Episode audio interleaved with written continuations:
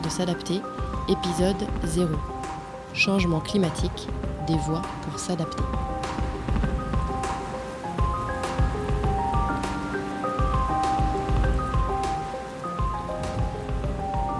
J'habite un petit village du nord de la France et il fait très doux pour un mois de février.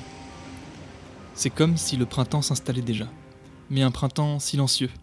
Depuis plusieurs années, je n'entends plus vraiment le bourdonnement des insectes ou le chant des oiseaux.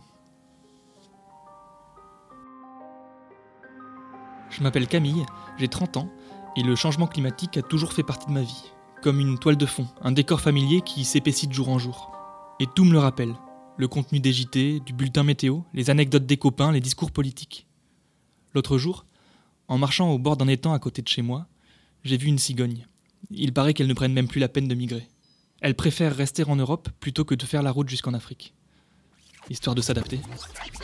Monsieur, bonsoir. 1500 à 3000 décès liés à la canicule. C'est la première estimation officielle dévoilée aujourd'hui par le gouvernement. Les tempêtes de ces dernières semaines ont un impact sur le littoral, comme ici à Zuidcote, où la dune recule de plus en plus. Depuis quelques jours, le village de Bernadette a bien changé. C'est maintenant en barque qu'elle doit venir livrer ses journaux. C'est plus un village, c'est un lac. C'est c'est affreux, c'est désolant. De jour en jour, il n'y a plus rien. On est de plus en plus à se poser des questions sur l'avenir. Ça gronde, on le sent. De plus en plus de personnes vivent ce phénomène dans leur chair. En fait, on comprend bien que, quoi qu'il arrive, on a déjà trop pris de retard et qu'il va falloir s'adapter à un monde en mutation. Et c'est assez vertigineux. Alors avec les copains, des fois, on se rassemble pour discuter de comment on se sent face à tout ça. J'alterne euh, des phases de, colère où vraiment j'ai la haine. La conscience de cette situation me fait renoncer à mon insouciance. Et d'autres où j'arrive pas à avoir prise et je suis plus, euh, je suis plus un peu dans l'absence de réaction, euh, un peu une apathie. On pense souvent aux enfants, on pense souvent à celles et ceux qu'on va laisser derrière nous et qui vont subir ces impacts. Mais le fait est que ces impacts, on les subit déjà nous, dans notre chair, dans notre environnement. Mais c'est aussi euh, juste les prémices de quelque chose qui risque de s'amplifier. J'ai peur, hein, franchement, euh, j'ai peur. Euh, je crois que j'en reparlais hier avec un copain, quand je vois des enfants et tout, moi j'ai le cœur qui bat et je me dis, ah, bah, moi je, veux des enfants. Mais quand, quand je vois l'état du monde et que je me dis, mes gamins là, ils auront 25 ans en 2050 et je vois les perspectives de 2050, je me dis, pas question de, de, de mettre les gens dans cette situation là. J'ai besoin de savoir comment on va s'adapter à ces changements, de les appréhender de façon concrète, incarnée, de savoir quelles seront les conséquences de tout ça sur ma région, mon village, ma maison, sur le vivant autour de moi, sur la cigogne près de l'étang, de connaître ce qui se fait déjà, de comprendre ce qui pourrait être fait et d'interroger des gens touchés directement par tout ça, des experts, des élus, des citoyens qui agissent. Bref, j'ai décidé d'aller poser des questions aux personnes qui pourront m'expliquer pour comprendre, savoir comment agir ce que je vous propose, c'est de m'accompagner. J'ai de la chance. Après quelques recherches sur Internet, je suis tombé sur Magali Regueza. Elle est experte du Haut Conseil pour le climat sur les sujets d'adaptation au changement climatique. Sursollicitée par les médias cet été, elle a quand même bien voulu me répondre au téléphone après un direct sur France Info. Cette perspective éloigne un peu l'anxiété qui pointe le bout de son nez.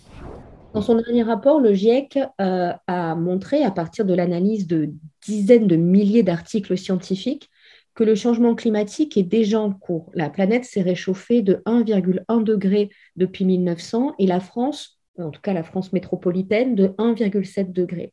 Ça a des impacts sur beaucoup d'éléments de notre environnement. D'abord, euh, en termes de climat, justement, on a deux choses. Euh, une évolution des extrêmes climatiques, les extrêmes chauds, les extrêmes secs, les extrêmes dits humides, c'est-à-dire les plus intenses, avec une évolution en termes de fréquence, plus nombreux. En termes de précocité, on a euh, des événements, par exemple des vagues de chaleur qui arrivent plus tôt dans l'année. En termes aussi d'intensité, on bat des records, par exemple, de température ou de sécheresse.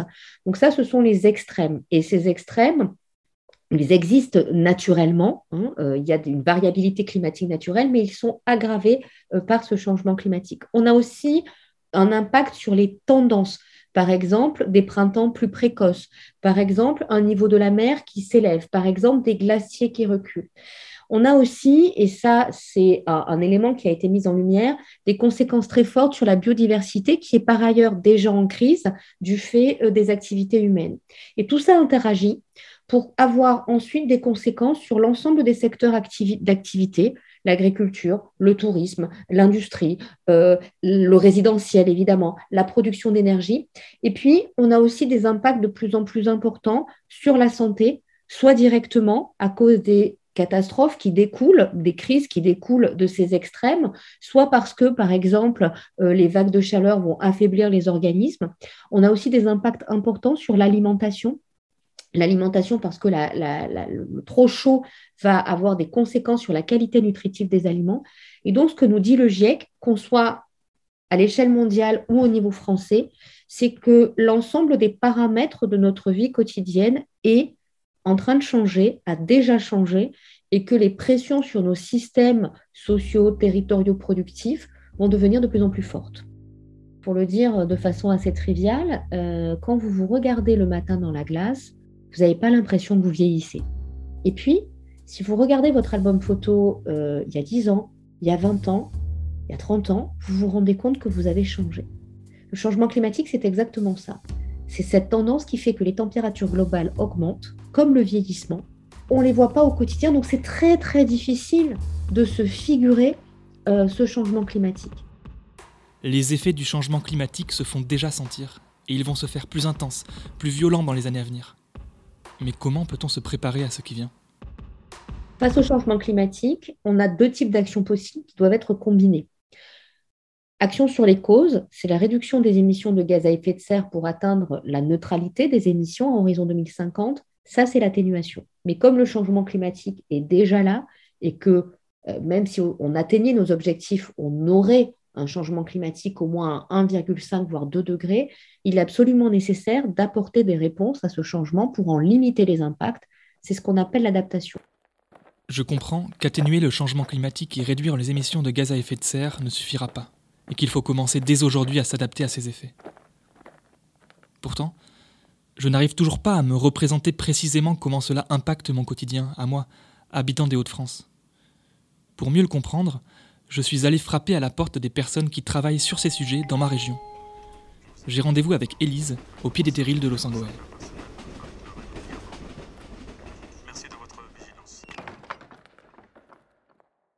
Élise Deberg, j'ai en charge le programme Adaptation au changement climatique au CERD, Centre ressources du développement durable.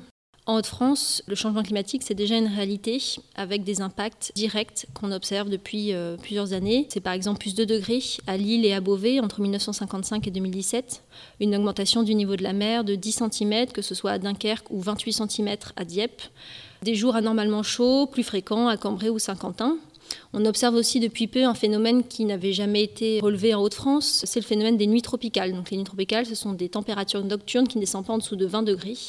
Globalement, depuis 60 ans, chaque décennie est plus chaude que la précédente en Haute-France, avec une hausse moyenne des températures de 0,3 degrés. Et ce qu'il faut savoir, c'est que ce changement climatique, il accentue les risques naturels qui sont déjà présents, les événements climatiques extrêmes, et va aussi influencer sur notre capacité à y répondre et à nous y adapter. En Haute-France, 58% des communes sont déjà exposées à des risques climatiques. À savoir que le premier risque observé en région, ce sont les inondations continentales, que ce soit par débordement de cours d'eau, par ruissellement. Les autres risques qu'on observe également sont euh, les submersions marines, les mouvements de terrain liés au phénomène de retrait-gonflement des argiles. Bon, ici aussi, devant ma porte, ces changements sont bien réels. Ce n'est pas juste ma cigogne qui ne veut plus quitter son étang. Ils s'immiscent dans nos vies, sur nos territoires, dans nos activités, parfois de façon insidieuse et imperceptible, parfois de façon violente et brutale. Les personnes croisées sur ma route en savent quelque chose. Bernard de Françu, par exemple. Il est agriculteur dans les campagnes de l'Artois. Ensemble, on sillonne son exploitation à vélo. C'est magnifique. Ses champs sont bordés d'arbres et de longues bandes fleuries. Entre deux coups de pédale, il me raconte comment le changement climatique a fait irruption dans son quotidien et dans son travail. Je me suis marié en 1987 et j'ai choisi euh, la date du mariage entre la récolte du blé et la récolte de l'escourgeon. Et cette date, c'était le 1er août. Aujourd'hui, le 7 juin, les escourgeons sont en train de se terminer. Donc, en matière de récolte des céréales, on a gagné plus d'un mois depuis euh, mon installation en termes de précocité. De la même façon, on sème les cultures de printemps plus d'un mois plus tôt qu'auparavant. Le vrai déclic pour moi, ça a été la violence euh, vraiment qui me prenait aux tripes de voir euh, la terre de mon champ qui était partie sur la route et les talus qui s'effondraient. Euh, et là, je me suis dit, non, je veux, veux plus vivre ça. Et, donc, j'en parle à mon salarié. Je lui dis, eh bien, je crois bien que ce qui était exceptionnel avant, ça va devenir structurel. Et, et donc, il faut qu'on réagisse. L'adaptation, c'est de Berg, CERD. faire en quelque sorte l'aveu d'échec de toutes les politiques d'atténuation euh, du changement climatique. On n'a pas suffisamment euh, réussi à euh, réduire nos émissions, réduire nos consommations. Il y a donc un frein psychologique assez important. Pour autant, je pense qu'il ne faut pas être dans l'attentisme. Les données dont nous disposons aujourd'hui, que ce soit à travers les différents rapports du GIEC, les scénarios qui sont établis, les tendances climat qu'on observe grâce à l'Observatoire Climat Hauts-de-France, et puis les, possibilités de projection que permettent différents outils suffisent pour le passage à l'action. Mais comment est-ce que l'on réagit à un événement dont on ne connaît même pas tous les tenants et les aboutissants?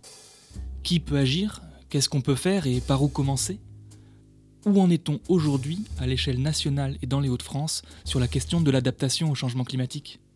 On a effectivement des marges d'incertitude qui existent. Magali euh, et on ne pourra pas tout prévoir.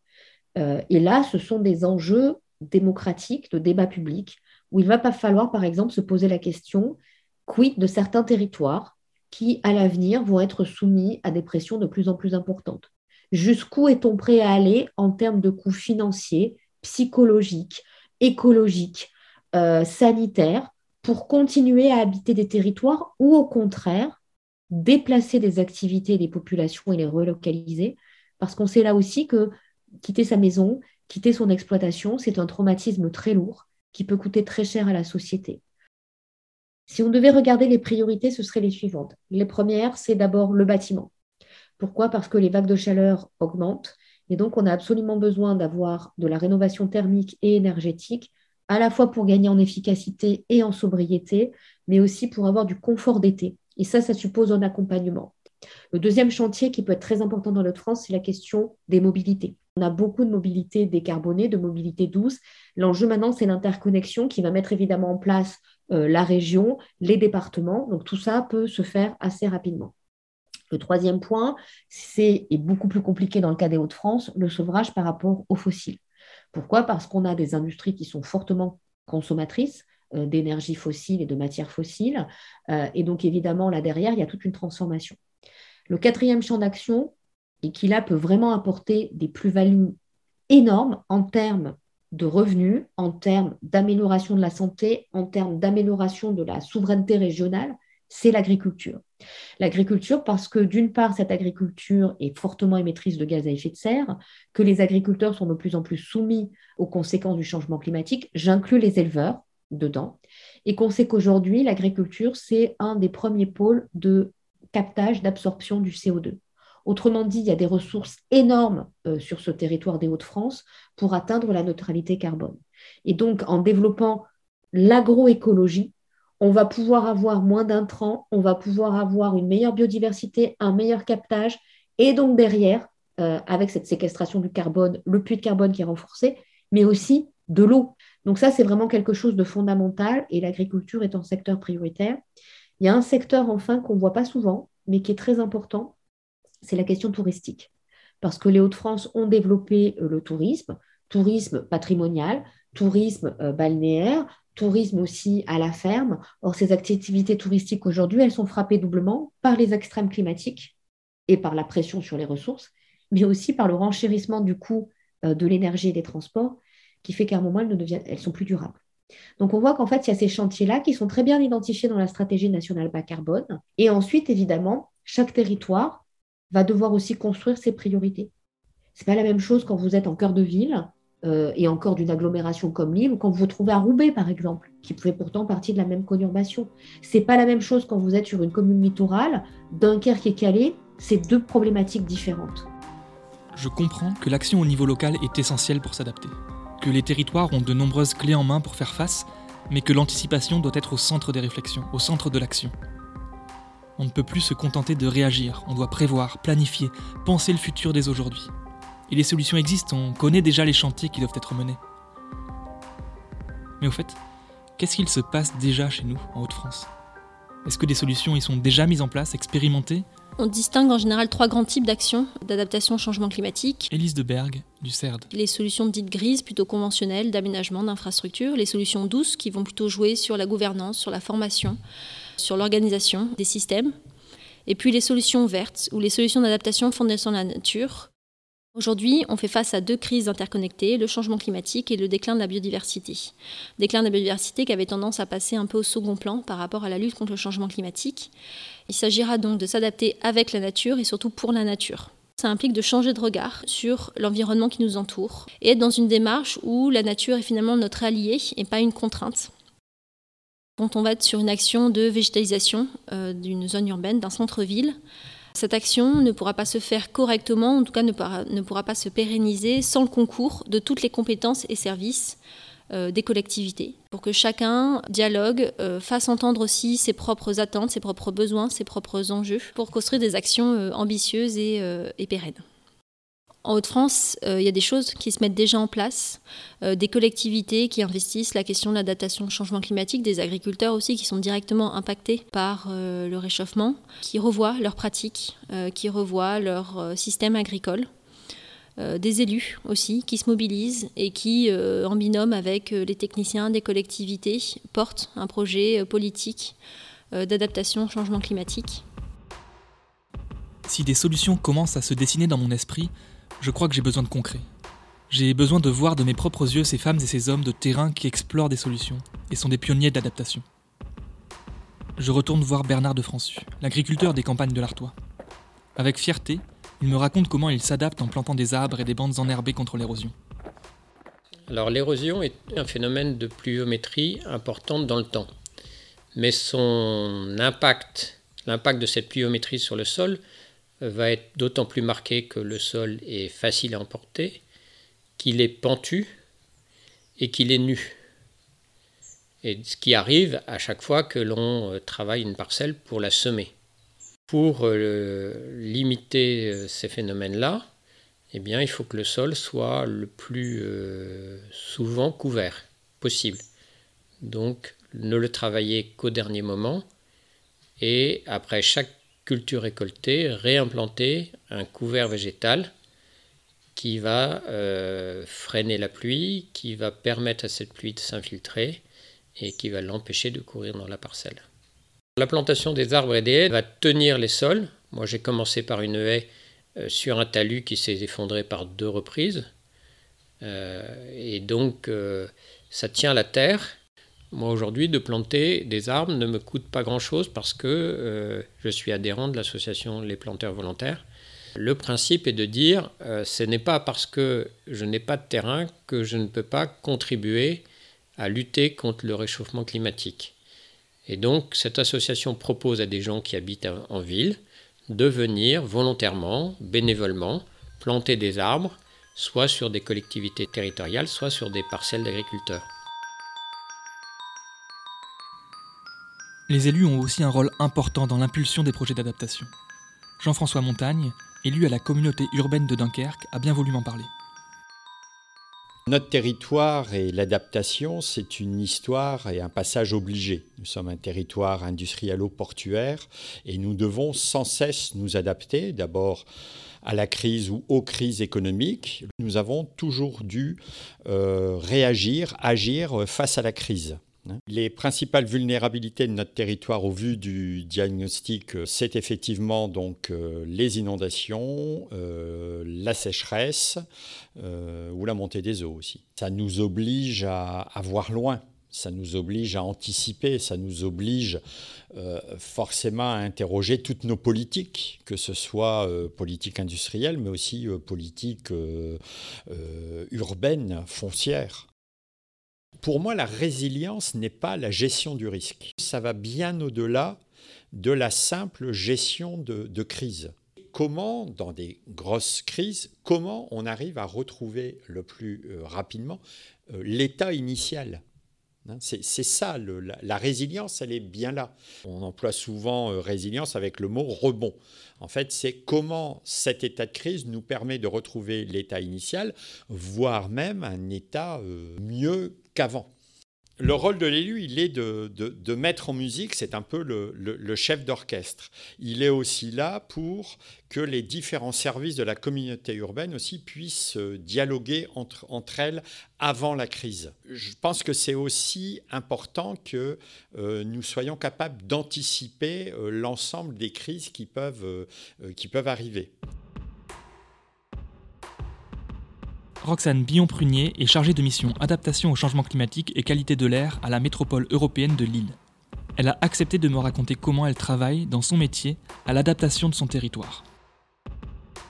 On a trois grands enjeux en termes de vulnérabilité qu'on constate déjà aujourd'hui. La première, c'est par rapport au cycle de l'eau. On a une, problématique en termes de qualité et de quantité d'eau et on est aussi exposé au risque inondation. On a des problématiques en termes de santé avec des vagues de chaleur qui s'aggravent et euh, certains phénomènes de pollution atmosphérique qui s'aggravent également. Et on a une fragilité également de l'agriculture et de nos milieux naturels. Face aux risques liés à l'eau et même aux autres vulnérabilités dont on a parlé, la nature apporte un certain nombre de réponses, qu'on appelle solutions fondées sur la nature pour s'adapter au changement climatique. Et concernant l'eau, en milieu urbain, par exemple, on va travailler sur la désimperméabilisation des sols et la gestion alternative des eaux pluviales. En milieu agricole, on va aussi pouvoir travailler sur euh, euh, des actions en lien avec les milieux aquatiques et euh, la prévention des inondations. Et en milieu aquatique et humide, on va restaurer les cours d'eau, les zones humides, les tourbières, travailler toujours sur l'infiltration des eaux pluviales, protéger les milieux humides existants. L'effet d'îlot de chaleur urbain, c'est un dôme de chaleur qui se forme sur les espaces euh, urbains qui sont particulièrement minéraux et qui emmagasinent euh, énormément de chaleur euh, pendant la journée et la relargue pendant la nuit, ce qui permet pas aux villes de se refroidir la nuit. Pour réduire cet effet d'îlot de chaleur urbain, on peut jouer sur la forme urbaine pour avoir une meilleure circulation de l'air, sur les matériaux pour avoir des matériaux plus clairs et proscrire les matériaux qui retiennent trop la chaleur et faire revenir la végétation et l'eau euh, en ville. Ce qui est plus difficile, c'est de, rendre concret les actions en lien avec l'adaptation, parce qu'elles vont s'appuyer sur des compétences différentes de la métropole et impliquer par exemple les gens en charge de la nature, ceux en charge de l'eau, ceux en charge de la voirie, ceux en charge de l'aménagement du territoire, de la planification urbaine. Donc il y a un vrai rôle transversal en interne pour lier toutes ces politiques et être sûr que chacun des acteurs concernés tient bien compte des scénarios climatiques à venir. Mais alors, comment est-ce que l'on garde espoir? C'est pas toujours évident de rester optimiste euh, face à l'ampleur euh, du changement climatique, de la tâche euh, qu'on a à accomplir. La colère ou le découragement sont tout à fait légitimes. Pour autant, je pense qu'il faut essayer de dépasser cet état de choc et plutôt regarder toutes les initiatives, tout ce qui émerge. J'aime bien créer des bulles de travail. mais aussi de décompression avec les personnes en lien avec le climat et qui sont bien au courant des enjeux. Et sinon, je suis les actions qui sont menées par d'autres que ce soit dans le cadre formel, soit des collectivités, de l'État, d'entreprises, des associations, mais aussi les manifestations des jeunes pour le climat, ceux qui bifurquent et ceux qui font des actions de désobéissance civile. De mon métier de géographe euh, et du travail que je mène, moi, c'est ce sujet-là qui m'importe. C'est que la transition soit juste, que l'adaptation soit juste, que le climat ne creuse pas plus les inégalités qu'elles ne le sont déjà. Or, c'est ça la trajectoire et qu'au contraire, on se saisisse de cette opportunité pour faire une société dans laquelle il, fait meilleur vivre. Je ne supporte pas de subir, donc j'anticipe. Euh, et euh, quand vous anticipez, euh, du coup, ce que vous mettez en place devient un projet, alors que quand vous subissez, ce que vous mettez en place, eh bien, c'est une peine. Et entre le projet et la peine, je choisis le projet. Il existe, disséminés un peu partout dans nos régions, des territoires qui s'adaptent et qui dessinent collectivement des terrains résilients face aux risques d'aujourd'hui et pour le monde de demain. Peut-être sont-ils encore peu nombreux, mais ils coopèrent et se connectent et se multiplient dans la convivialité. Je veux faire partie de ce mouvement, de celles et ceux qui écrivent ces futurs souhaitables. Qu'ensemble, nous créions des terrains d'adaptation, des îlots de résilience interdépendants. Un archipel.